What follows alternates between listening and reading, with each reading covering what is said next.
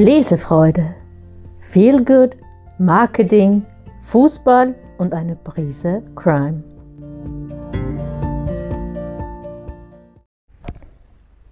»2022 ist Geschichte. Vor uns liegt ein Buch mit 365 unbeschriebenen Seiten. 365 Seiten, die es zu befüllen gibt mit jeder Menge Abenteuer, Leidenschaft, Herausforderungen, die es zu meistern gilt und hoffentlich viel, viel Lesefreude. Doch bevor wir diese 365 neue Seiten in Angriff nehmen, wagen wir nochmal einen kleinen Rückblick auf das Jahr 2022. Und wie sollte es anders sein bei einem brandneuen Podcast wie bei Lesefreude?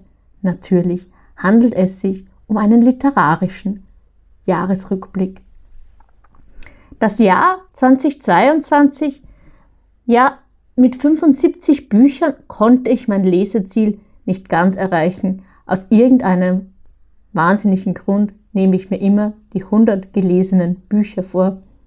Wahrscheinlich, weil alles unter dreistellig einfach nicht so gut ausschaut. Und dennoch 75 Bücher ist doch eine riesige Menge.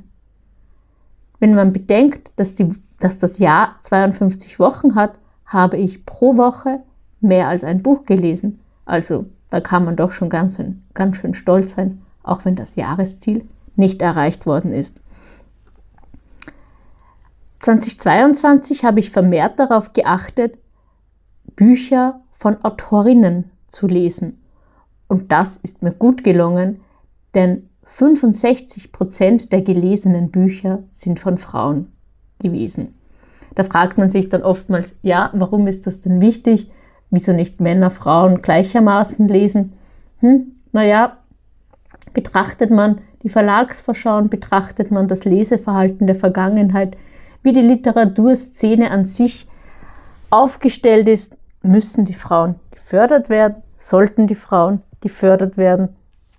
Dazu gibt es auch ein ganz tolles Buch von Nicole Seifert, Frauenliteratur, die zeigt uns auch ganz klar und deutlich, dass es viele Frauen gibt, die schreiben, die gute Bücher schreiben und dennoch sind sie irgendwie etwas versteckter, die Frauen. Denkt doch nur mal selbst zurück an die Schule. Was habt ihr da für Bücher gelesen? Welche Bücher stehen in die Kanons drinnen? Goethe, Schiller, Shakespeare kennt ein jeder. Doch wer hat schon mal was von Annette von Droste-Hülsdorf zum Beispiel gelesen? Insofern habe ich mich 2022 auf die weibliche Literatur konzentriert und ich denke auch 2023 werde ich das immer ein bisschen im Blick haben, wenngleich es natürlich auch gute Bücher gibt, die von Männern geschrieben werden und ich auch 2023 weiter Bücher von Männern lesen werde. Ja, E-Book und Print ist auch immer noch so ein Thema. Da war ich mit 57 Prozent doch deutlich beim Print.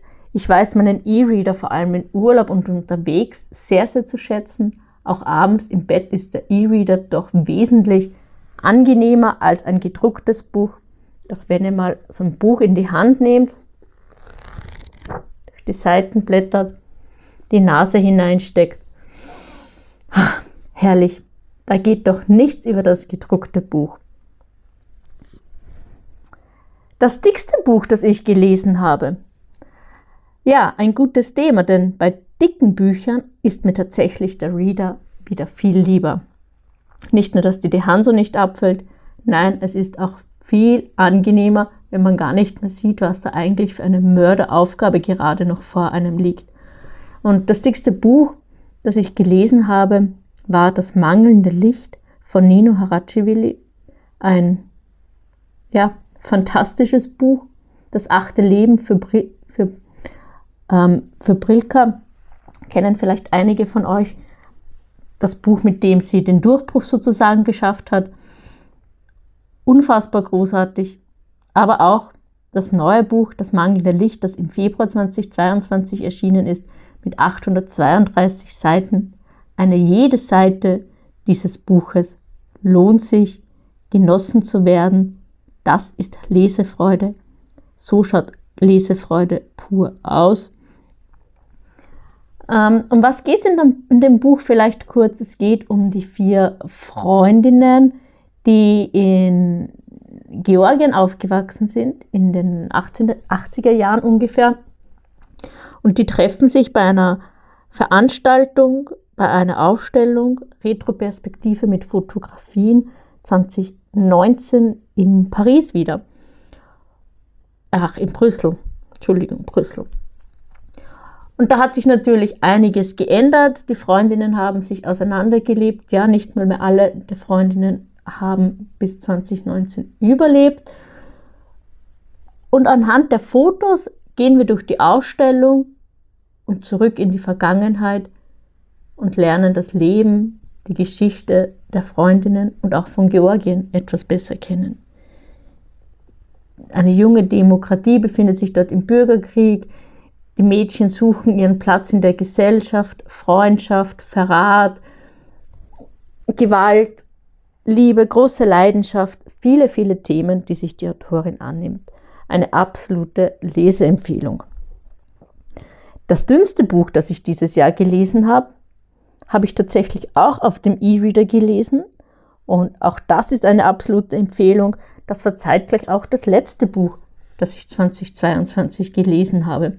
92 kurze Seiten, ist man schnell durch, hat man schnell gelesen, macht Spaß. Die von mir so geschätzte Heidi Treu hat das Buch geschrieben, Gefährliches Krippenspiel, eine Weihnachtsgeschichte, wie, wie sich vom Namen her schon erahnen lässt, mit ihrem Kommissar Lorenz Lovis. Die Geschichte spielt in Südtirol. Lorenz Lovis ist ein ehemaliger ähm, Polizeiangestellter, der jetzt als Privatdetektiv arbeitet und den Hof seines Onkels geerbt hat. Er so wirklich der perfekte Bauer ist Lovis nicht, aber er gibt sich Mühe und findet immer mehr in die Rolle hinein. Da gibt es bereits drei Bücher aus dieser Reihe und zusätzlich dann zwei Weihnachtskurzgeschichten. Dieses Jahr kommt der vierte Teil mit Lorenz Lovis heraus, eine Serie, die ich wirklich sehr, sehr gerne mag. Ein Regionalkrimi, man erfahrt viel über, über, über Brixen, über Süditalien, bekommt richtig Lust, in die Gegend zu fahren, dort mal Urlaub zu machen, vielleicht sogar in die Ferienwohnung auf Lovis Hof und dort die Berge zu erkunden, die schöne Landschaft, Brixen selbst. Also Heidi schreibt das wirklich ganz, ganz toll, stimmungsvoll.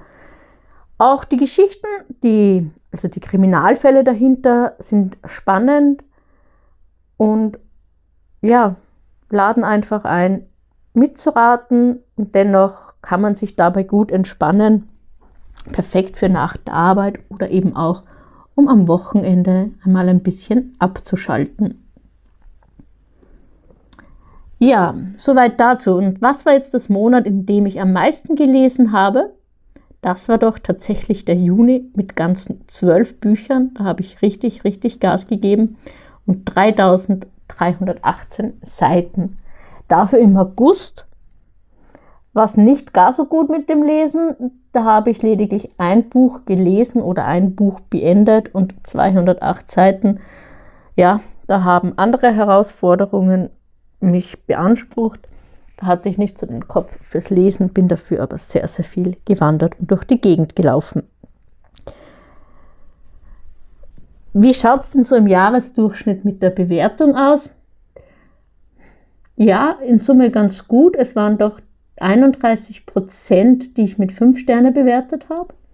Also habe ich doch ein glückliches Händchen gehabt. Ein paar Bücher, also 13 Prozent, haben dafür aber auch nur einen Stern bekommen. Und dann habe ich auch 1, 2, 3, 4, 5 Bücher abgebrochen.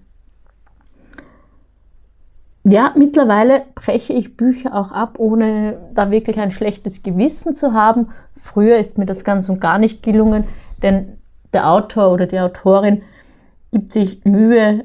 Dahinter steht meistens auch noch ein Team, Verlag und, und, und, wo sich alle bemühen, da schöne Leseerlebnisse zu kreieren und dann das einfach abzubrechen und nicht wertzuschätzen, fiel mir früher richtig, richtig schwer. Doch mittlerweile ist mir meine Lebenszeit zu schade dafür und ich denke auch, der Autor, die Autorin hat nichts davon, wenn ich mich da durchquäle.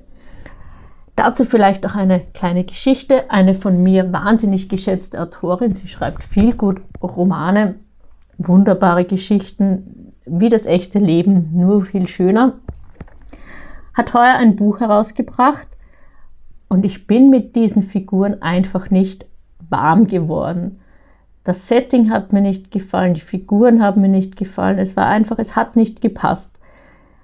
Bevor ich mich da jetzt aber durchgehe, gezwungen habe und beim Lesen schon immer dieses unangenehme Gefühl, so, mm, ich weiß nicht, ich mag eigentlich nicht mehr, gar keine Lust mehr zum Lesen gehabt habe, bin ich einfach auf die Autorin zugegangen und habe das auch ähm, ja, gesagt.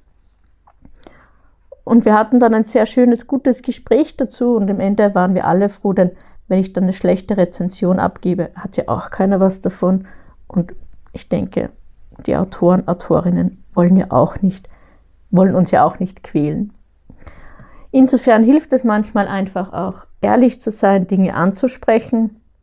Und umso mehr freue ich mich über die Information, dass die Autorin heuer eine andere Reihe fortsetzt, die ich wahnsinnig gerne gehabt habe, wo mir die Figuren sehr, sehr gut gefallen haben.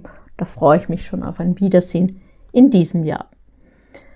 Welche Bücher haben mir besonders gut gefallen? Ich sortiere das hier mal nach meinen fünf Sterne Büchern.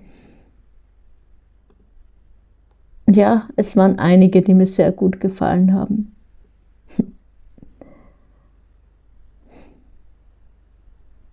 Egon Schiele, Tod und Mädchen, kann ich hier vielleicht herausstreichen. Der Künstler hat es mir angetan. Ich mag seine Kunstwerke sehr gerne habe es mir auch schon in verschiedensten Ausstellungen, sei es in Tulln oder auch in Krummau, angesehen. Sehr zu empfehlen und auch das Buch ist sehr zu empfehlen. Vier Frauen, die in Egon Schieles Leben eine Rolle gespielt haben, erzählen, teilweise aus ihrer Sicht, über ihr Leben mit dem Künstler und neben dem Künstler. So bekommt man einen guten Einblick in den, in den Künstler.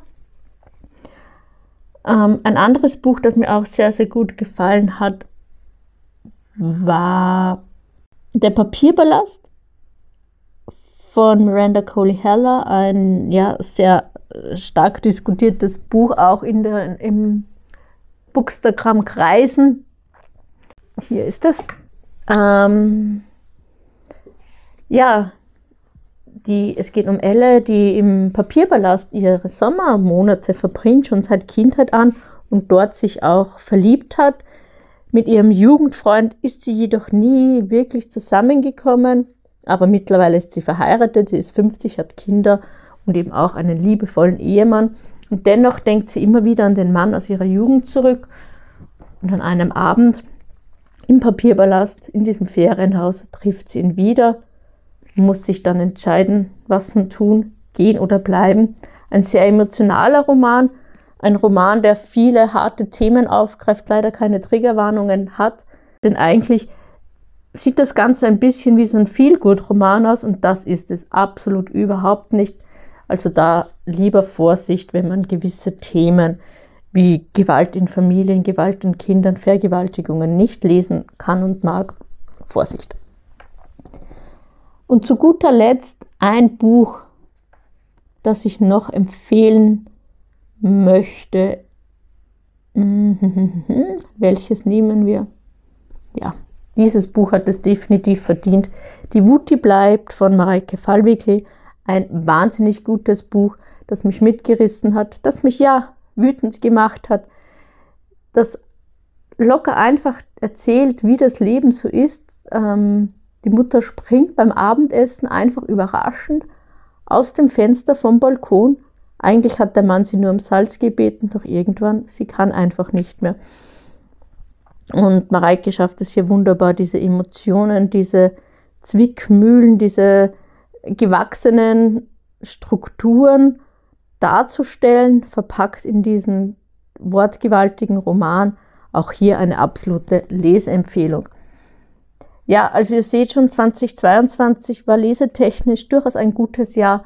Viele schöne Bücher gelesen. Und ich hoffe, dass es 2023 so weitergeht. Zählt mir gerne von euren Top-Highlights aus dem Jahr 2022. Abonniert gerne den Brandneuen Podcast. Weitere Folgen werden kommen. Und ja, gerne gebt mir Feedback, Instagram, Facebook, über den Blog lesefreude.at. Es gibt jede Menge Möglichkeiten, um mit mir in Kontakt zu treten. Wir hören uns. Bis bald.